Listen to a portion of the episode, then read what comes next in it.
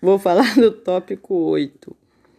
Para assar corretamente o alimento, é preciso, primeiramente, observar qual lado brilhante do papel alumínio, pois esse é o lado que deve ficar com, em contato com a comida, pois essa parte é revestida de um polimento especial que não deixa o alumínio entrar em contato com a comida, pois o alumínio faz mal à nossa saúde, ao nosso organismo. Nós temos que observar o lado certo de assar as comidas.